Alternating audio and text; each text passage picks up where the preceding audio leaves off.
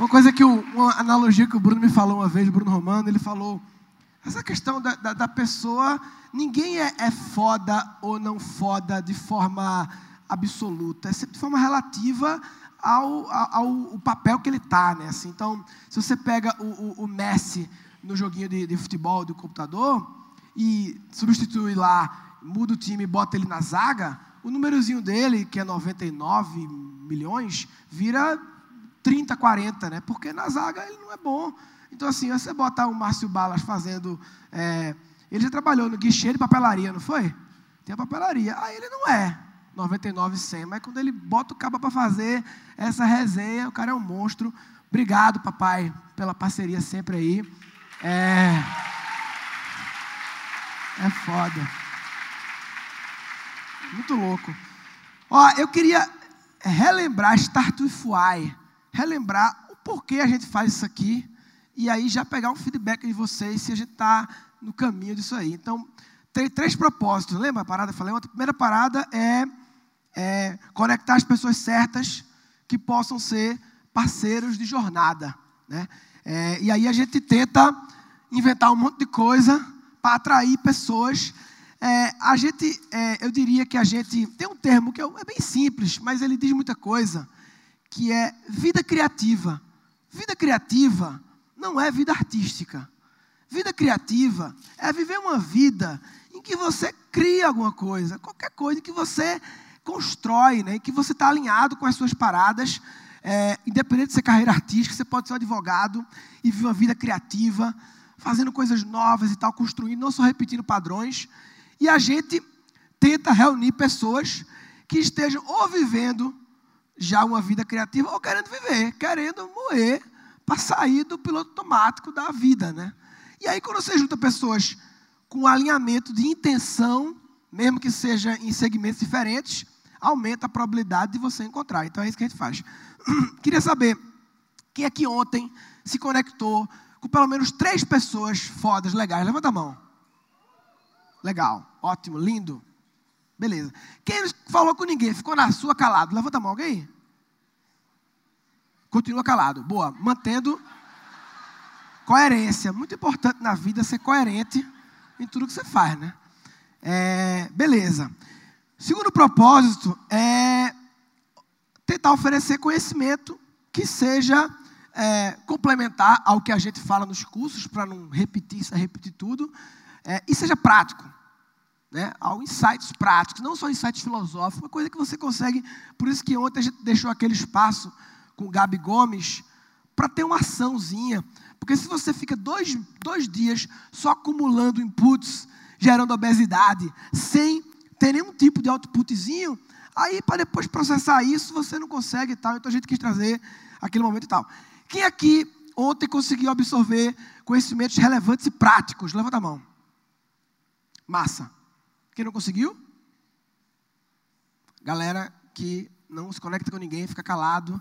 Beleza. Mesmas pessoas, legal. É, aí, velho, ontem, sonhos, não sei o quê, dos sonhos, das ideias, da loucura, obesidade mental. Aí depois falar sobre medo, né? Que surge quando você vai moer uma parada nova e tal. Aí a ideia hoje é começar a falar sobre coragem. Né? E o Reaprendizagem Criativa, o nosso curso principal, né, é, tem um framework lá que tem nove bloqueios que impedem as pessoas de ser criativos e tal, enfim, uma jornada lá que a gente inventou. E quando a gente começou a fazer o curso, a gente era muito obcecado em, a gente chama de compromisso contra a formação, fazer as pessoas fazerem, não só se inscreverem, fazerem. A gente fica muito noiado com isso, assim, de olho. E aí, a gente tinha uma métrica que era quem acabava o curso. Acabar faz tudo tinha uma meta e o nosso time ia atrás para a galera fazer. A gente começou a perceber que muitas pessoas não acabavam o curso. Muitas. Isso era meio triste. A gente pô, por quê? Vamos criar outras coisas, resenha, Learning Experience, é o time que Rani, Solero, Lucas, Rose ficam e tal. E a gente percebeu uma coisa interessante. Existia um momento do curso que muita gente parava. Um ponto específico. Que era no terceiro bloqueio de nove. Tem nove. No terceiro é um texto do curso. É um meio, na verdade, que tem umas coisas antes, tem os mitos e tal. É metade do curso. Que era o bloqueio do tesão, que era um, um negócio falando sobre como as pessoas, ao longo da vida, se desconectaram ou nunca se conectaram com as coisas que elas realmente gostam, curtem e caíram na máquina da vida, na loucura da vida, no piloto automático e tal. E depois dessa aula, era a aula mais bem avaliada, a nível de nota, tem uma avaliação lá, tem os comentários e tal, a gente faz uma métrica, e o povo parava. E a gente achava isso ruim, mas começou a perceber que talvez não é que seja ruim, quer dizer, talvez é porque aqui abre-se uma, uma questão, né? que as pessoas, porra, agora eu preciso ver isso aí agora. A gente começou a trazer alguns parceiros, como Gustavo Suti, que vai estar aqui hoje, Bruno Aracati, Paulo Abreu, para então falar mais sobre esse assunto, aprofundar, já que a gente sentiu que era um motor. Então vamos. Aí criou um curso dentro do curso, como reencontrar sua arte e tal, não sei o quê. A Paula Abreu, que fazia essa. deu uma aula extra para a gente. Quem viu a aula da Paula Abreu? Levanta a mão. Legal. É muito legal a Paula Abreu. Ela é uma pessoa, ela teve no Rádio Copa no passado. E ela falou um bagulho na aula dela, que tem lá no curso, que eu achei massa. Que ela falou assim: ah, por é de propósito, né? Propósito, tem sempre essa questão, quando fala a palavra propósito, tem sempre essa visão assim, a missão, como você vai colaborar com o mundo, né? Qual é a sua missão, qual é a sua. Ah, não sei o quê. E ela fala que esse é o propósito secundário. Que o propósito primário é ser você. Vê que negócio simples, né? filosófico, mas simples. O propósito primário é ser você. Você não pode, é, ah, missões do mundo e não sei o quê e tal, se isso não está conectado com você. Senão você não vai, vai estar tá sofrendo nesse processo, né? E é engraçado que desde que eu ouvi isso da Paula, já faz mais de dois anos que ela botou essa aula para gente, que ficou na minha cabeça esse assunto. E grande parte da humanidade, como não viu a vida criativa, conectada com suas paradas. Ou seja, são pessoas que não estão ocupando o seu papel. É um monte de balas trabalhando como advogado. Trabalhando na livraria, ou trabalhando, ou tendo uma empresa que vende doce, e o cara é o balas. Entendeu? Então, assim, é um desperdício de recurso humano. Né? O departamento de RH do planeta Terra está mal. Porra, não está alocando bem as pessoas, né? É, e é a questão de fora do papel, né? E isso gera desarmonia, que é uma das coisas que o Felipe trouxe para a gente ontem, que o Toimbi, aquele historiador, falou que, palavras do próprio Toimbi, que é, uma das características de declínio da civilização, meio assustador quando fala assim, é perda de flexibilidade, que a gente sabe que o mundo está num momento de difícil, né? Dualidade, né? É, polarização e harmonia, né? ele fala a palavra desarmonia entre os elementos da sociedade. Pessoas em papéis errados, é, não está harmônico esse negócio. Né? E aí, desde que a Paula falou para mim esse negócio de propósito ser você, sabe quando, aquela velha história quando o cara compra um carro vermelho, aí só vê carro vermelho, né? Atenção seletiva, né? Você compra um carro vermelho, você começa a ver carro vermelho na rua, toda hora.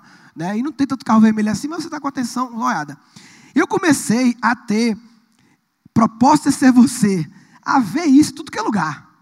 Depois que ela falou isso, todo canto que eu ia, aí vários livros comecei a ler sobre isso. Eu ia trazer aqui é, alguns desses livros e vou tentar trazer a essência de cada um dos livros. Olha aí. Esse é um livro de Osho, Viva a Sua Própria Maneira. Eu vou vir para trás para ler o subtítulo. Vê o subtítulo violento desse livro. Vê que violência.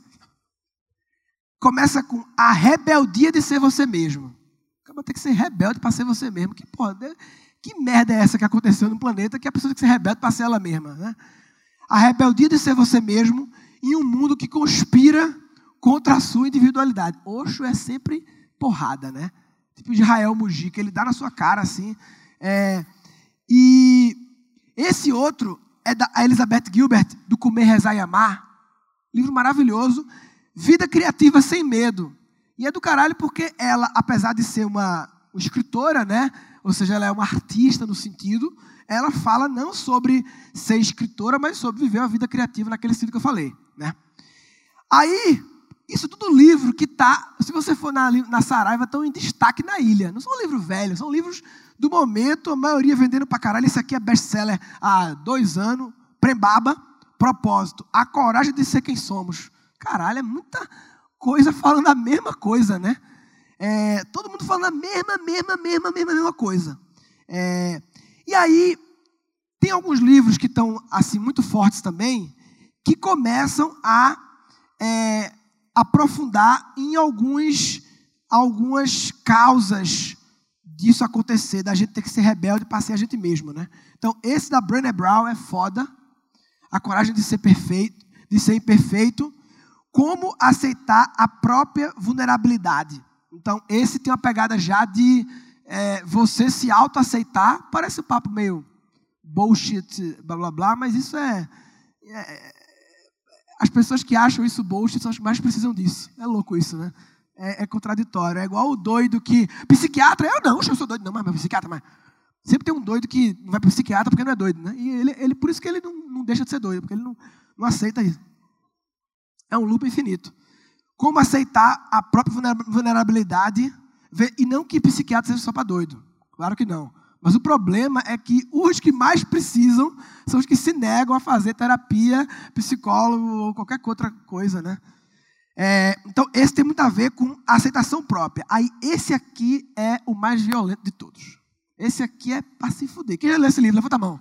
Quem já leu esse livro? Brother, menta? Menta. É, esse livro vendeu 3 milhões no Japão, chegou no Brasil agora. Vendeu 3 milhões, é muito livro, papai. Best-seller no Brasil, 100 mil é best-seller já. Vendeu 3 milhões. Outro país, né? Como a filosofia pode ajudar você a se libertar da opinião dos outros, superar suas limitações e ser a pessoa que deseja? Tudo mesma conversa, mesma conversa. O final ali de Benebral é ousar ser quem você é. Ousar, tem que ser rebelde, ousado. Porra, você é muito louco. Por quê? Porque eu sou eu mesmo. Caralho, que foda. Esse cara é louco. Esse cara é doente, porra. Como é que é assim? Esse coragem não agradar, eu queria só falar um pouco dele. Esse filósofo japonês, não é filósofo, é escritor, eles fazem um livro sobre um cara é, chamado Alfred Adler. Quem que conhece Alfred Adler? Poucas pessoas conhecem, é louco. Alfred Adler era da turminha, turminha de Freud e Jung. Iam para as baladas junto, pra, não sei se mas turminha assim, se encontravam toda semana lá, do grupinho, do galera que estava pirando nas paradas e tal. Era da turma. Ele estava junto, mesmo nível ali. Só que tretou com Freud. Ah, porra nenhuma, não sei o que, vai se fuder e tal, não sei o que. Aí tretou. Tretou e tal, e se separaram. E aí o Freud, bum, bum, Jung, bum. E o Adler, não bum. Ficou ali e tal. Claro, foi um puta cara, puta sucesso acadêmico e tal, mas não chegou na massa. As pessoas não conhecem Adler, né? E esse chinês, japonês trouxe Adler de volta. E assim, é, não é concordar ou não concordar, não é about isso, mas é apenas assim, e se esse Adler tiver certo? Se esse Adler tiver certo, é muito louco, muda tudo. Vê qual é a teoria do Caba. O Caba, o livro Texto no Coragem de Não Agradar, é uma das mensagens do livro.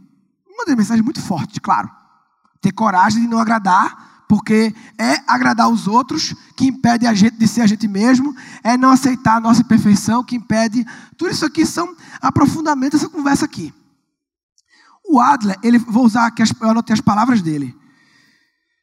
Então, na psicologia adleriana, que é chamada psicologia da coragem, é conhecida como psicologia da coragem. Não pensamos em causas do passado, só em metas do presente. O que significa isso? Resumidamente, ele tem um capítulo chamado Negue o Trauma. É meio, é meio, é meio desconfortável, tá? Ouvir o que o Adler fala, que você pensa, pô, como assim? Isso aí não, não é, porra. Ele fala o seguinte, que as experiências do passado não influenciam em porra nenhuma. Não existe trauma. Não vê, o cara não existe trauma. Não existe. As experiências do passado não influenciam. Quer dizer, não é que influenciam, mas não são decisivas, né? o determinismo. Não sofremos do choque das nossas experiências, que é o trauma, mas transformamos esse, essas experiências em algo que atende aos nossos propósitos. Então a viagem do cara é a seguinte: se o caba tem, ele dá esse exemplo, síndrome do pânico, ai, tem síndrome do pânico, não sei o quê, e por isso ele não sai de casa. Não sai de casa. Por que ele não sai? Síndrome do pânico. Por que de síndrome do pânico? Porque Aí tem um trauma. Normalmente tem sempre um trauma. Por quê? Teve uma questão, não sei o quê, não sei o quê. Adler, em vez de olhar dessa, ele olha pelo lado oposto. Ele fala assim: olha, essa pessoa tem o propósito, ele usa a palavra propósito, ela tem como meta não sair de casa. Aí o motivo é inconsciente. Por isso, ela cria o pânico e justifica com o passado. Vê que louco. Isso muda tudo, né? Então, assim, eu não eu não estou apto a dizer se é isso ou não é. Sei, mas é. O fato é, e se for isso? Se for isso, a psicologia, a psiquiatria, a psicanálise muda tudo, balança, terremoto na porra toda, né? Não em tudo, mas muda muita coisa, né? É, então, ele conclui: você toma a decisão de não mudar, você que toma a decisão de continuar não saindo de casa, e aí você cria a síndrome do pânico e fica dizendo que é por culpa do não sei o que, do não sei o que, do pai, da mãe e tal. É, apesar das queixas, é mais fácil e seguro continuar do jeito que está. Sempre. Você pode achar ruim o jeito que está. Você pode achar ruim pra cara, você pode desejar outro jeito, mas é mais fácil e mais seguro ficar quieto. E não mudar porra nenhuma. Por isso que chama psicologia da coragem, né? É, enfim, esse livro aqui eu realmente recomendo um livro que tem que ler, sabe? Assim, é com as coisas que é em forma de diálogo. Falei ontem, né? A grande inovação da educação é o diálogo. Que Platão e Sócrates é, era funcionava via diálogo, né? E aqui eles trazem esse formato novamente, um filósofo conversando com um jovem em forma de diálogo, como se fosse Sócrates e Platão. Ele é muito da escola de Platão, o, o Ishiro lá. Aí, esse outro é violento. Eu diria que são as três paradas que, na minha visão, tá? E que impedem esses, aqueles três de lá, impedem os três daqui. Impedem ser quem somos, viver uma vida criativa e ser você mesmo, que é aceitar invulnerabilidade, aceitar as imperfeições, ninguém é perfeito, né? É, coragem, não agradar os outros e lidar com esse danado aqui que é o ego que é o seu eu que não é você mesmo, né? O seu eu que tem umas conversas mole para cima de você e lhe enrola facinho. A gente consegue enrolar quem a gente conhece, né? Então a gente é bom enrolar a gente mesmo, quem a gente conhece a gente mesmo. E o ego, meu amigo, sabe de todos os truques para te enrolar e vir com a conversa mole e tal, de mudar as suas necessidades reais e te engana. Tem a ver um pouco com o que a Tânia falou ontem, né? e tal, e te engana nas paradas. Então, é um livro muito legal. E aí, tem umas, e tudo isso livros que estão bombando, best-sellers no momento e tal. Não é coincidência, tem a ver com o momento da humanidade, né? Tem a ver com um possível declínio que precisa fazer alguma coisa. E precisa o quê? Trazer harmonia. O departamento de RH precisa botar o povo nos seus papéis direito para o negócio funcionar, né? Senão dá tilt geral. Aí tem a própria Paula Abreu, que eu citei lá, tem esse livro que é massa, aí já é livros mais práticos que tem assim para você escrever uma parada. Crie suas próprias regras, seja feliz sendo você mesmo. Mesma conversa. Mesma conversa.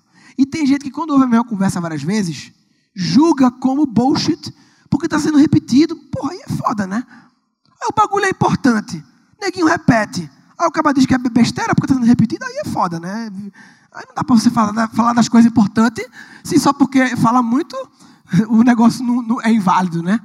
Então, Paulo Abreu, esse que é um livro massa, eu sou as escolhas que faço, engraçado, as duas com a palavra escolha, que tem a ver com a psicologia adleriana, nem sei se eles leram, mas conecta no sentido que Adler fala que você escolhe não sair de casa. É você que escolhe, e depois vem a porra do pânico, e depois vem a conversa que teve um trauma. Então, quando você traz a palavra escolha, escolha é escolha. Você escolhe, papai. Acabou. Não tem um negócio de trás de determinismo que diz que o passado determina o presente. Né? E por último, um livro que também em forma de diálogo, também em forma de diálogo, tem a maior inovação da educação, que é de um cara que eu, eu conheço e admiro muito, Roberto Tranjan, O Velho e o Menino, a instigante descoberta do propósito. Vitor leu, enlouqueceu, comprei também, enlouqueci, lindo também, um livro curtinho e tal. Enfim, eu acho que esses três primeiros tratam do, do problema, né? claro, falando um pouco solução também, mas mais do problema. Esses aqui aprofundam na, em três grandes causas, não as únicas, mas três grandes causas, né? Invulnerabilidade e tal. Explodir? e esses mais de ação de como fazer. É... Dito isso, eu queria trazer só mais um livro, que esse último livro eu não li, é o único que eu não li desses aqui, o último livro. Mas é do típico livro que não precisa ler, porque, assim, você pode ler, claro, mas você consegue, com muito menos esforço, captar a essência do livro e I got it, já valeu muito, se quiser, vai mais profundo, que é cinco principais arrependimentos que as pessoas têm antes de morrer. Uma enfermeira britânica fez esse livro, só que aí eu gosto muito de ler, mas também gosto muito de acessar o Blinkist, que é um aplicativo de resumo de livro, Blinkist, o 12 Minutos, que é a versão brasileira, e muitas vezes a revista Galileu, revista super, faz umas matérias de 4, 5 páginas, resumindo o livro e tal. E na Galileu eu vi um resumo desse livro, antes, os cinco arrependimentos. E aí, ó, a mulher enfermeira especializada em pessoas terminais, né, pessoas que, que grande chance, os pacientes delas, a maioria morrem, né, grande parte, e aí gostaria de ter tido a coragem, são as palavras do livro. Coragem de viver uma vida fiel a mim mesmo. Mesma conversa. Deve ser bullshit, né? Essa, ah, essa conversa se repete. Somente no leito de morte as pessoas perceberam quantos sonhos não foram realizados. E a maioria dos pacientes tinha honrado nem menos da metade dos desejos, das necessidades. Queriam ter trabalhado tanto, né? As pessoas perceberam quantos sonhos não foram realizados e repetiu a legenda de baixo. Mas enfim, é, eu coloquei errado. Eu queria ter a coragem, coragem de expressar meus sentimentos. Tânia falou sobre isso ontem, né? Inteligência emocional não é, é, é, é abafar o sentimento, né? Suprimir, né? É se relacionar com ele, manter a paz com os outros e tal. Existência medíocre e nunca viram a ser quem elas realmente capazes de se tornar. Mesma conversa. Queria ter mantido mais contato com meus amigos, relacionamentos, né? Presos nas suas vidas, perderam amizade, arrependimento profundo e tal. Mais tempo e esforço para cultivar as paradas. E o último é permitir ser feliz. Um resumo né, dos outros também, né? Só no final da vida é, a felicidade é uma questão de escolha. Bem adleriano aí, escolha. Né? O medo de mudar fez com que eles fingissem para os outros e para eles mesmos. Coragem de não agradar, ego é seu maior inimigo, própria vulnerabilidade, que estavam satisfeitos quando no fundo queria era ter mais um momento alegre. Né? Então, resume a parada. Bem, eu queria trazer esse assunto, que é uma releitura de uma coisa muito falada, mas releitura na minha, na minha visão. Né? E, para fechar esse assunto, eu queria é, trazer um conceito que é muito forte, né? Que é a maldição de ser feliz. Uma pessoa com quem você se importa já sentiu vergonha por você ser o que é?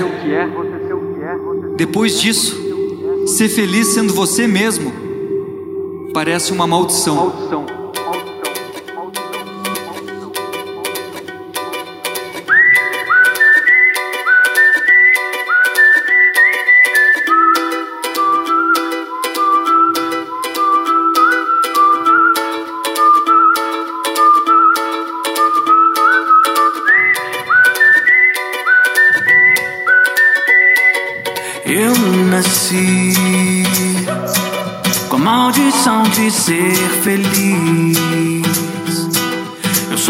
queria ser normal. Sorri só quando dizem X. Procurei alguma cura desse mal. Mas percebi que a maldição estava mesmo em ser normal.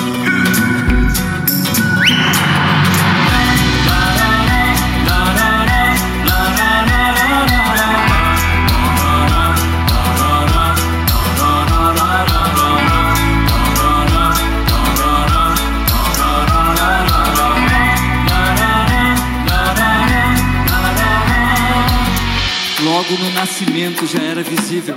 E para um pai tão sério, aquilo era horrível. Um filho nascer palhaço não foi razão para festa. Mas que cabelo estranho, que nariz é esse?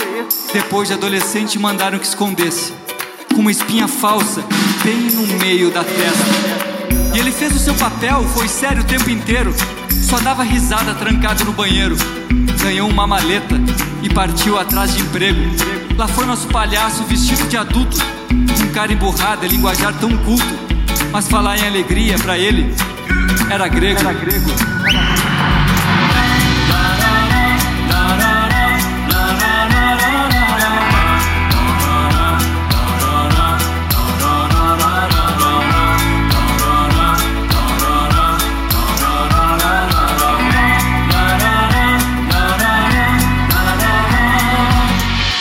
Diplomas e um currículo no seu repertório, chega ao circo de horrores chamado O Escritório.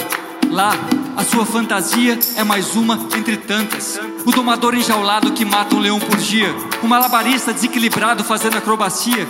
A engolidora de sapos com nó na garganta. A tiradora de facas com a língua afiada explica a regra do jogo. Ninguém contraria o chefe, porque ele cospe fogo. Mas aparece o ilusionista anunciando a sexta-feira. E o palhaço, que perdeu a alegria procurando se encontrar, leva no peito um sorriso estampado no crachá.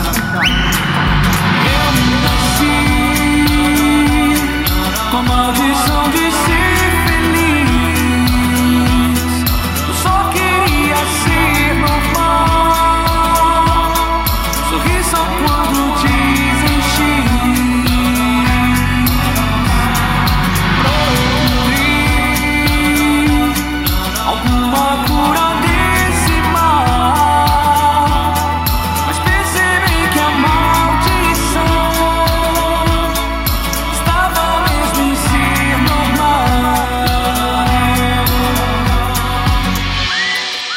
dessa careca, eu sei que existe uma peruca. E aquela ideia maluca de quem sabe um dia ser feliz. Debaixo da maquiagem, eu sei que existe um palhaço que vai entender que o fracasso é não assumir o seu nariz.